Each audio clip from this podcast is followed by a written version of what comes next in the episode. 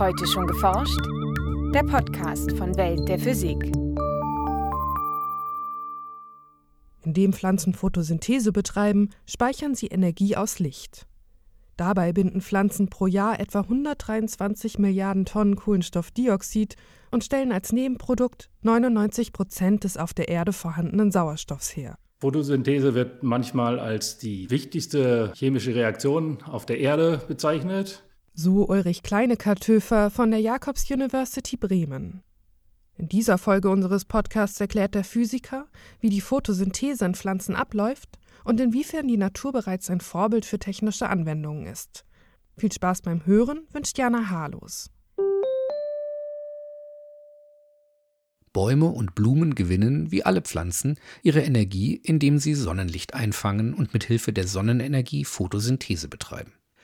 Damit ist die Photosynthese der wichtigste biochemische Prozess, der alles Leben auf der Erde überhaupt erst ermöglicht. Aber nicht nur die Pflanzen an Land haben sich diesen Mechanismus zu eigen gemacht. Also Photosynthese taucht auf in, in Pflanzen, da ist das, wo wir es am meisten wahrnehmen, aber auch in Algen und einigen Bakterien und ist dort grundlegend für die Energieerzeugung innerhalb des Organismus wichtig. Das Licht wird absorbiert und umgewandelt in chemische Energie. So Ulrich Kleinekarthöfer von der Jacobs University Bremen. Die Pflanze nimmt Sonnenlicht auf und wandelt die Lichtenergie in chemische Energie um, die dann in Form von Kohlenhydraten in der Pflanze eingelagert wird. Doch alleine mit Sonnenlicht können die Pflanzen keine Photosynthese betreiben. Input ist normalerweise Licht Wasser und Kohlendioxid und rauskommt Sauerstoff und Zucker, Glucose oder ähnliche Stoffe. Das für die Pflanzen wichtige Endprodukt ist die Glucose, also der Zucker. Denn damit stellen die Pflanzen wiederum alle Baustoffe her, die sie für ihr Wachstum und ihre Entwicklung benötigen.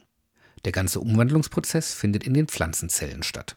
Jede Zelle ist unterteilt in sogenannte Organellen. In Pflanzen nennt man sie Chloroplasten und in Bakterien Chromatophore. Das sind ballartige Gebilde, die sozusagen die gesamte Photosynthese durchführen. In den Chloroplasten befinden sich Farbstoffe, die zunächst das Sonnenlicht absorbieren. In grünen Pflanzen wird dieser Farbstoff Chlorophyll genannt. Die Moleküle absorbieren Licht mit unterschiedlichen Frequenzen, vor allem den roten und blauen Anteil des Sonnenlichts. Der grüne Anteil des Lichts wird dagegen reflektiert, wodurch die Pflanzen ihre grüne Farbe erhalten. Um möglichst viel Lichtenergie umzuwandeln, sind die Chlorophyllmoleküle meist in sogenannten Lichtsammelkomplexen angeordnet. Durch solche Zusammenschlüsse wird die wirksame Fläche erhöht und es kann Licht in einem größeren Frequenzbereich absorbiert werden. Das Licht trifft also auf ein solches Farbstoffmolekül. Ein Elektron innerhalb dieses Moleküls wird angeregt. Es kommt zu einer sogenannten Elektron-Loch-Paarbildung. Denn durch das eingestrahlte Licht erhält das negativ geladene Elektron zusätzliche Energie und kann sich von seinem zugehörigen Atom lösen. Dadurch hinterlässt das Elektron in dem Farbstoffmolekül ein positiv geladenes Loch, auch Defektelektron genannt.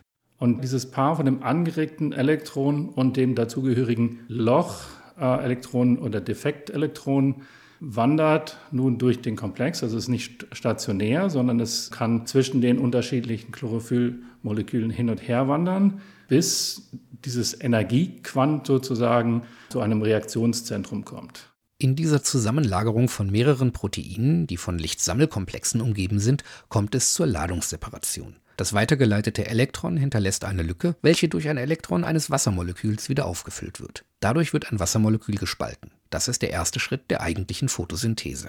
Bei der pflanzlichen Photosynthese, da haben wir Licht, Wasser und CO2 und der erste Schritt ist sozusagen, das Licht spaltet das Wasser in H und O. Neben der Spaltung von Wasser in Wasserstoff H und Sauerstoff O findet eine zweite Lichtreaktion statt. Mithilfe der im ersten Schritt gebildeten Elektronen wird zunächst Energie in einem speziellen Molekül, dem sogenannten NADPH, gespeichert.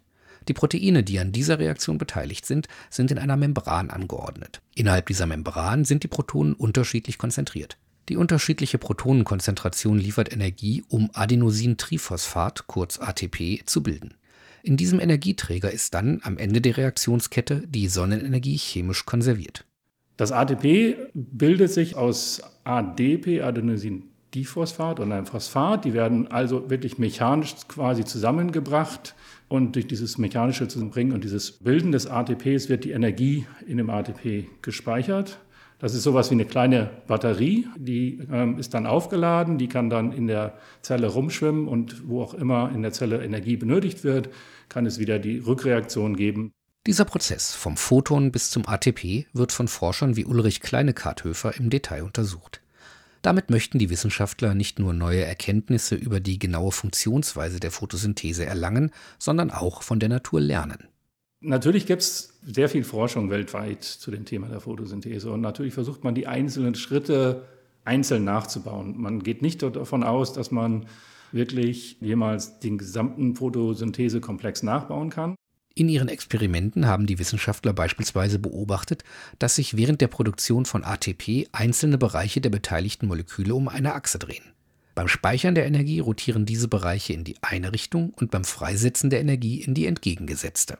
Das ist sehr interessant. Man hat lange Zeit eigentlich gar nicht wirklich geglaubt, dass das wirklich rotiert. Man kann den Komplex rückwärts laufen lassen. Man kann ihm ATP zuführen und man kann sogenannte Filamente anbringen im Experiment und dann sieht man tatsächlich, dass dieser Komplex rotiert. Neben der chemischen Energiespeicherung in Form von ATP interessieren sich die Forscher insbesondere auch für die Lichtsammelkomplexe, denn diese dienen bereits als Vorbild für manche Arten von Solarzellen.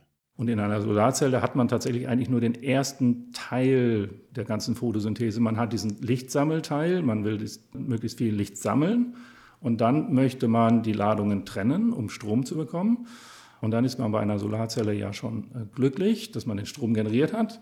Solarzellen erzeugen zwar nur den elektrischen Strom, der in Batterien oder mit anderen Methoden gespeichert werden muss, doch die Erzeugung dieses Stroms lässt sich durchaus mit dem ersten Schritt der Photosynthese vergleichen. Also die organischen Solarzellen sind, sind dem am ähnlichsten der natürlichen Photosynthese.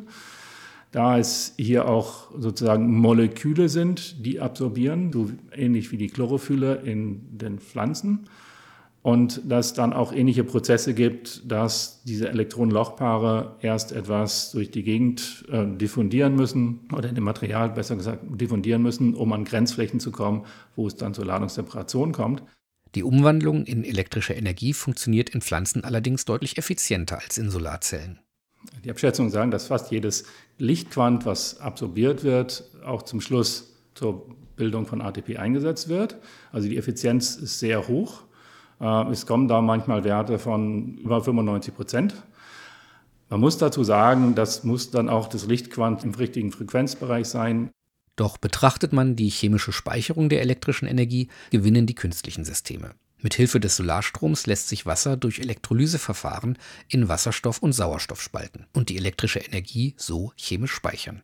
Der Wirkungsgrad des gesamten Prozesses könnte den der Photosynthese übertreffen, da sich Licht aus einem breiteren Frequenzbereich nutzen lässt. Dennoch können Wissenschaftler noch vieles von der natürlichen Variante lernen. Dabei interessiert sie insbesondere die detaillierte Funktionsweise der Lichtsammelkomplexe und die Wasserspaltung. Und an diesem Schritt wird auch sehr stark geforscht derzeit. Die Idee ist natürlich immer so ein bisschen, wenn man das verstanden hat, kann man das vielleicht für künstliche Solarzellen ausnutzen. Mithilfe von solchen Solarzellen nach dem Vorbild von Teilen der natürlichen Photosynthese ließe sich die Strahlungsenergie der Sonne noch effizienter ausnutzen. Damit könnte unsere Energieversorgung, so hoffen die Forscher, in Zukunft komplett auf fossile Energieträger verzichten. Ein Beitrag von Jens Kube. Welt der Physik wird herausgegeben vom Bundesministerium für Bildung und Forschung und von der Deutschen Physikalischen Gesellschaft.